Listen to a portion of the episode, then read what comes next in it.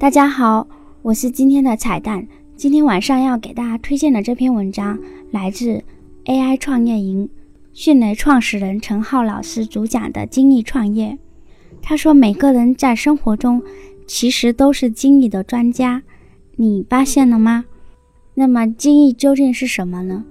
陈浩老师在文中给出了答案，一定要多读几遍哦。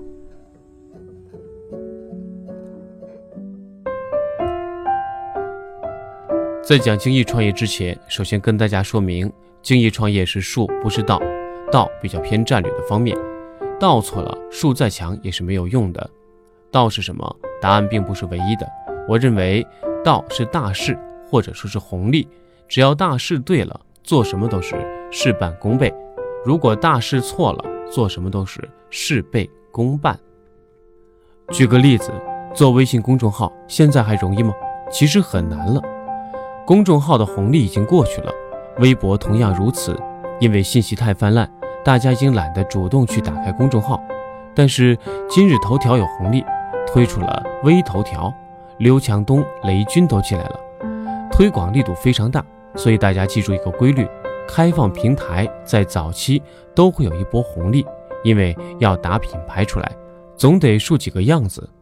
BAT。在企业经营层面的红利是中国的网民从零到八亿，迅雷的红利是宽带互联网普及，小米公司的红利是智能手机。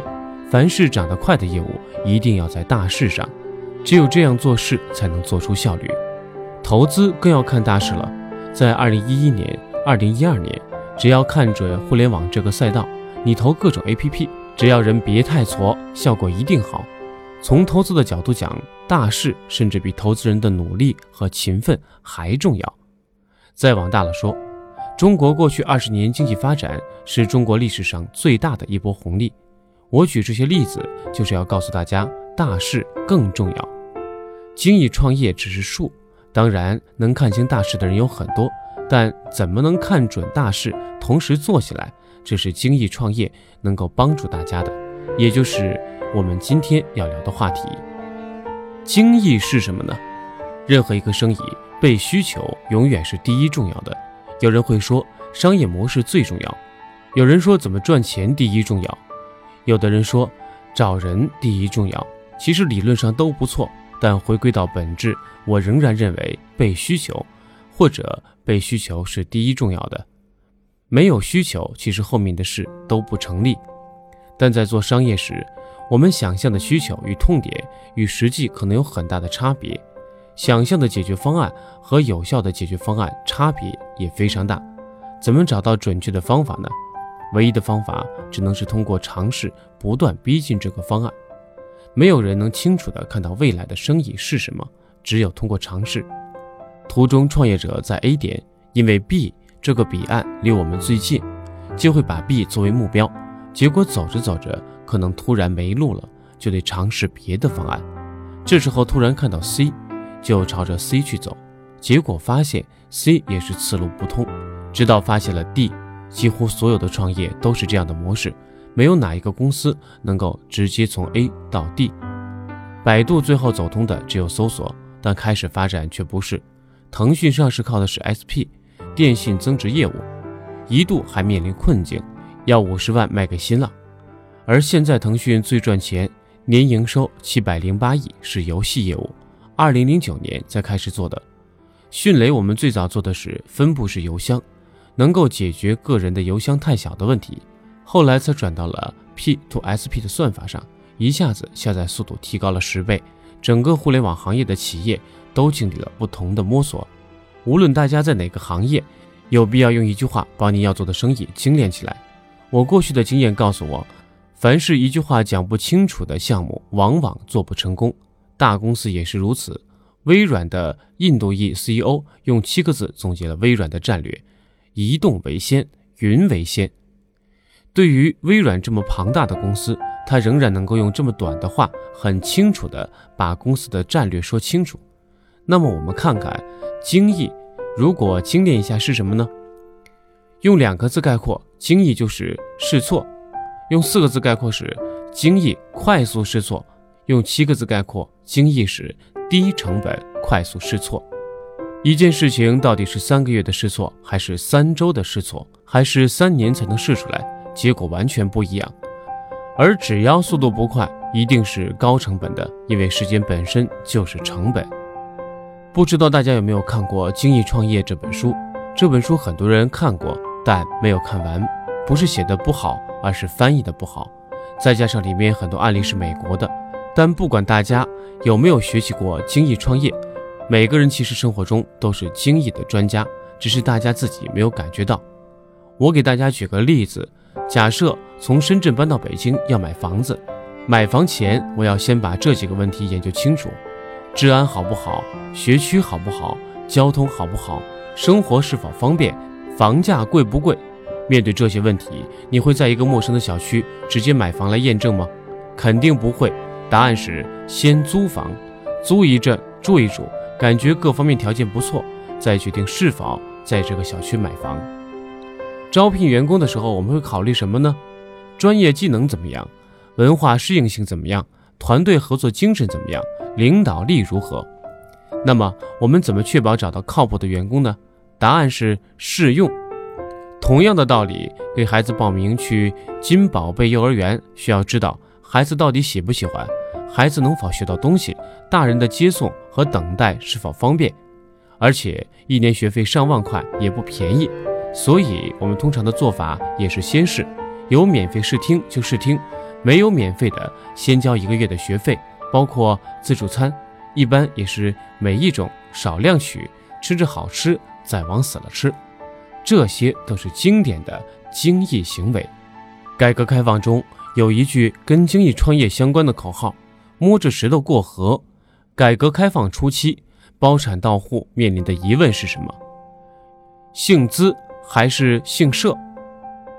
包产到户之前，中国已经形成了集体组织，家庭生产工具全部砸了，跟生产队一起生产，一起吃饭。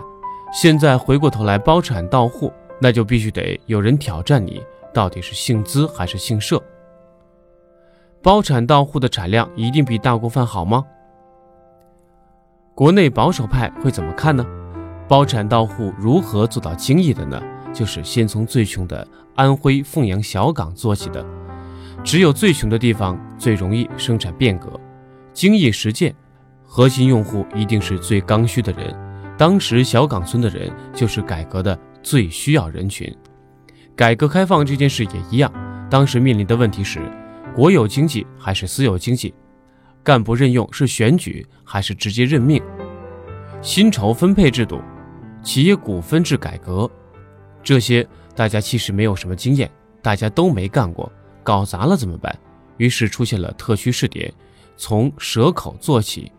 无论是从我们日常生活到上层的社会实践，我们大家都是精益主义者。精益的精髓是低成本失败，快速的失败。在讲精益之前，跟大家分享一下什么是不精益。不精益并不是完全没有需求，比较常见的是这八个字：痛点不痛，刚需不刚。我去做投资，经常会问这三个问题：是不是刚需？市场有多大？趋势怎么样？怎么赚钱？而刚需要看三件事情：极大提升效益、极大降低成本和极大提升用户的体验。大家注意“极大”这个词。搜索引擎出来之前，我们要靠图书馆这样的方法获取信息。搜索引擎出现，绝对极大的提升了大家获取知识的效率。QQ 这样的即时通讯也是极大的提升了人们之间的沟通效率。迅雷是提升了下载速度五到十倍，节省了大量的时间。这都是提高了效率的。所以刚需就是极大的提升效率，或者极大的降低成本，或者极大的提高用户体验。这三个碰上一个创业就可能成，三个都具备更好。和刚需并列的一个概念是高频。刚需和高频把生意分了四个象限，右上角的是刚需且高频。如果你发现你的生意属于这个象限，就要不惜一切代价把这个东西抢到。你霸占入口，就有羊毛出在猪身上的机会。左上角的象限是刚需但不高频。其实大多数的象限属于这个象限：典礼，比如婚礼、买房、拍婚纱照虽然不高频，但绝对是刚需。如果你的生意在这个象限，必须每一单有足够的毛利。如果既不刚需又不高频，这个项目就不用做了。而高频但不刚需是伪命题，不是刚需的东西通常都不会高频。下面我们列举一些不经意的主要问题：一、问题找错，就是搞错了需求。刚才我们主要是围绕这块内容讲的。二、解决方案做错了，比如堵车，解决方案是限购，根据尾号不能上路，缴纳拥堵税，直接单双号限行，但老百姓不同意，解决方案很多，未必合理。任何一个刚需想要解决，都有不同的解决方案，但不是每一种都有效，可能大多数是无效的。三、闭门造车。闭门造车就是不跟用户接触，埋头做事，一做很多年。这些人通常的心理，一个是怕点子被人偷走，第二个是怕被 BAT 抄袭。四过早优化，核心需求还没有经验就开始优化了。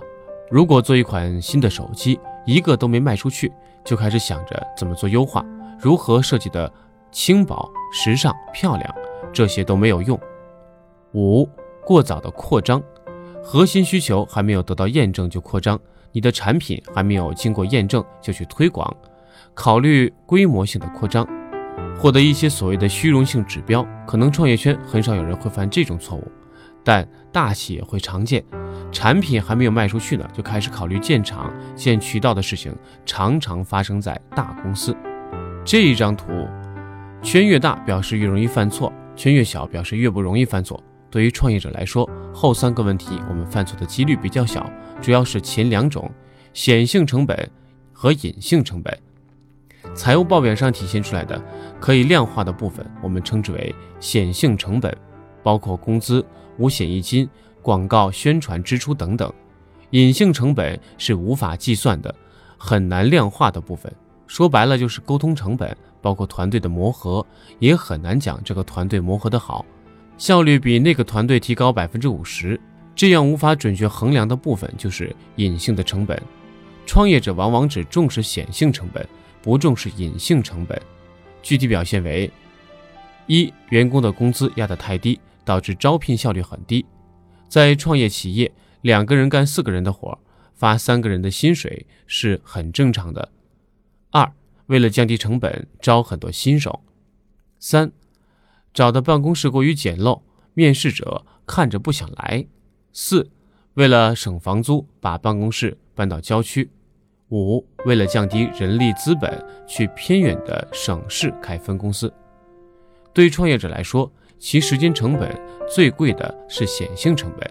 我非常反对第五个，但这个是大家都很有动力去做，因为各地方总会给你一些政策，公司补贴、一次性赞助。办公室免租几年，招聘补贴、税收减免等等，总会有一些诱使你有动力去偏远地方开公司的政策。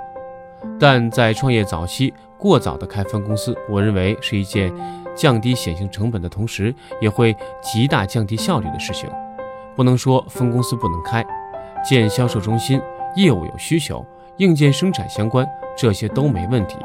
但因为降低人力成本，最好不要开。最大的成本其实是时间，这也是精益创业最能帮上大家的。节约时间本身就是在减少浪费。就像李善友老师说的那样，创业公司最大的浪费不是上班时间刷微信，也不是打个广告没效果，也不是办公室租的太大浪费了，而是我们辛辛苦苦加班做出来的东西没人要。这句话不是我说的。这句话是李善友老师说的，他提到这句话很有意思，我觉得非常对。创业公司最大的浪费实际是这个。精益创业常见两个问题：一、过度思考。我们觉得一定要把事情前因后果想明白，但这是不可能的，是多想。以下几类人容易过度的思考：一、保守主义；二、风险承受能力弱的人；三、机会成本高的人。这三类人往往容易过度的思考，其实就是改变会导致机会成本很高。对于一个创业者来讲，人生最大的风险其实是选错方向，浪费时间。对创业者来讲，最大的过度思考就是从不冒险。二，不做任何思考就扎进去的人，这一类人一般是没有经验的创业者，或者是极度乐观主义者。《精益创业》这本书讲的是用户验证，但我觉得需求探索才是性价比最高的。从需求探索之后，再用户验证。如果用户验证效果不错，会有推广；如果用户验证效果不好，会反向探索。整个过程是双向循环的，这是正确的姿势。第一，需求探索。我先讲讲需求探索。需求探索是什么呢？就是这六件事情。首先找到痛点，然后痛点之后，你要用常识判断一下这到底有没有需求，然后找你的小伙伴头脑风暴一下，然后找一些核心的用户进行一对一的访谈，最后做总结，来明确到底是不是痛点，这一点非常非常重要的。用户验证 MVP 那都是后来的，先过自己这一关，找到痛点。生活当中的痛点无处不在。举个例子，滴滴的痛点定位不准，打不到车，司机不专业；高铁的痛点是时间长，信号不好。保险，我认为除了信任问题，还有一个通用的问题是产品设计的没有感知。好产品要让用户明确的感知。三六零开机提示，你已经战胜了全国百分之多少的用户？这就是让用户有明显的感知。反例就是产品设计时感知不明确，比如主打绿色环保的路由器，主打安全的手机。生活中的痛点无处不在，通常创作者选择痛点都是自己体验到的。如果这个痛点是你的朋友或家人告诉你的，通常两种情况：一种是这个痛点使得你不是特别痛，还有一种就是常识判断。常识永远很重要。原因有四点：常识会帮助你判断到底是不是痛点；常识会告诉你你到底喜不喜欢这件事；常识还会告诉你这个领域你擅不擅长，自己是不是核心用户。前三个如果硬要排序的话，我的选择是感不感兴趣，喜不喜欢。我认为做任何创业，兴趣是一切的原动力。只要有兴趣，尽管你对这个事没有那么擅长。但你可以学习，你可以招这方面的专业人员。雷军做手机之前没有做过手机，甚至没有做过硬件，但他确实对手机很感兴趣。当然，最好是三个全占，既喜欢又擅长，同时还是核心用户。我做迅雷时其实是这样的，我很喜欢下载各种东西，同时也比较擅长，因为我们以前是做系统的，是绝对核心用户。三个，如果你全占了。非常牛。如果硬要排序的话，我认为兴趣第一。头脑风暴要找一个相对放松的地方，比如湖边。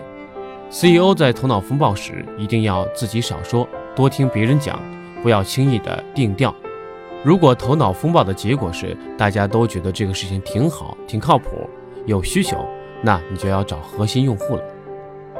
找核心用户，谁最痛，谁就是核心用户了。迅雷的核心用户一定是下载网游的，不是下 MP3 的，因为下游戏对下载速度是刚需。找到核心用户之后，一定要一对一的面对面的访谈，因为电话里很多东西没法说清楚，或者微信效率更低。访谈一定要保持开放的论调，而不是做选择题。访谈不要搞 Great Talk。国人的从众心态会导致小组对话中倾向于认同别人的观点。用户访谈也不要做问卷调查，因为问卷调查不适合开放性的工作。问卷调查只适合大批量的给客服打分的项目。对于早期小规模的访谈，不要用问卷的方式，而且一定要走出办公室，而不是请别人到自己的办公室访谈。目的就是要有乙方的心态。只有有了乙方的心态，人家才会直言不讳。总结，这个相对比较简单，找到痛点，小伙伴也找到核心的用户，也访谈过了。下一步就是总结，你要总结出用户的痛点，想象中的痛点跟实际调查的结果是否一致，以及想象中的方案跟实际调研之后的方案是否一致。一致就走到下一步用户验证，否则就不能验证。在经历了需求探索后，下一件事情就是用户验证。事实上，大多数人的想法在需求探索上就会有很多被淘汰。我们做了这么多的需求，做了需求探索，但依然不能替代 MVP 去用户验证。我们之所以需要用户验证，是因为可以观察真实的客户行为，而不是臆想，了解真实的需求，用户是否会掏钱，可以发现一些意料之外的顾客行为。用户验证主要包括以下步骤：找到最需要验证的问题，到底用户有没有这个需求，还是自己能不能做到，还是技术是否存在问题？找出哪一个是你最想的验证问题。针对问题设计 MVP，收集数据，然后亲自体验，再次访谈，这一点非常重要。精益创业只讲到收集数据，没有讲亲身体验和再次访谈。数据不能代替亲自体验，特别是大公司做内容创新。如果作为老板自己不体验产品，而只是看下面统计上来的数据，你会发现每一个数据都特别好。所以拿到数据需要亲自去体验。下面说一下如何设计 MVP。首先找出最需要验证的问题，大多数的问题是不需要验证的。如果每个事儿都验证，就没完没了了。只找到你最需要的，考虑评估哪些数据需要验证这些需求，验证这个假设。最好只做一个动作，然后做 MVP。设计 MVP 推给核心用户。如果这个用户认为有价值，验证完之后，你还有第二个问题想验证，那就继续迭代，同时参考用户提出的其他问题。这是 MVP 要做的几个事。举几个例子，网上鞋店是精益创业书上的案例。开网上鞋店，从设计 MVP 的角度，搞定品牌、搞定物流、搞定支付，可能都不是核心的需要验证的。我们的核心要验证的是，到底有没有用户在网上买鞋。因为鞋是非标品，有时候必须试穿一下才知道合不合脚，所以用户会不会从网上买鞋，这是第一位需要验证的。下面用精益的方法验证用户到底会不会从网上买鞋。最简单的方式是，你可以拿着手机到品牌商店里拍几张照片，然后放在网上。如果用户感兴趣下单购买，你再到鞋店里把它买了邮过去，你也不用搞支付系统。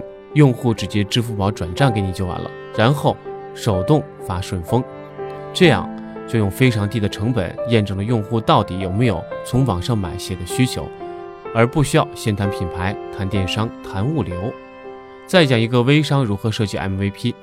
微商现在需要验证的是朋友之间适不适合做生意。首先，一般朋友圈卖的都是非标品，标品直接网上购买就可以了。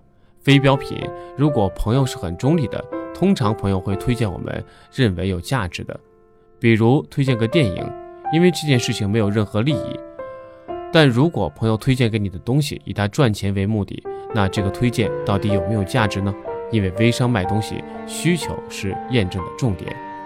这个 MVP 也很巧妙，微商首先花了十分钟看了一下朋友圈谁在卖，然后直接截图。广告词抄一下，发到自己的朋友圈里，看有没有人咨询下单。如果有人下单，你就找咨询量最大的产品，就直接代理这个产品好了。这几乎是可以零成本去验证朋友圈到底能不能做生意的方式。MVP 有以下几种类型：一、手动式，我起了个名字叫造假式，做 APP 不需要写那么多代码，手动的方式全解决。手动式的成本最低。但只适合做小规模的验证，规模大了，天天让你手动你也受不了。VIP 式，特别针对 To B 领域，CEO 又是产品经理，又是售前，又是售后，直接针对用户什么都解决了。视频图片式，我认为视频图片可能并不算 MVP，但现在很多产品众筹里做展示的时候都会用到视频。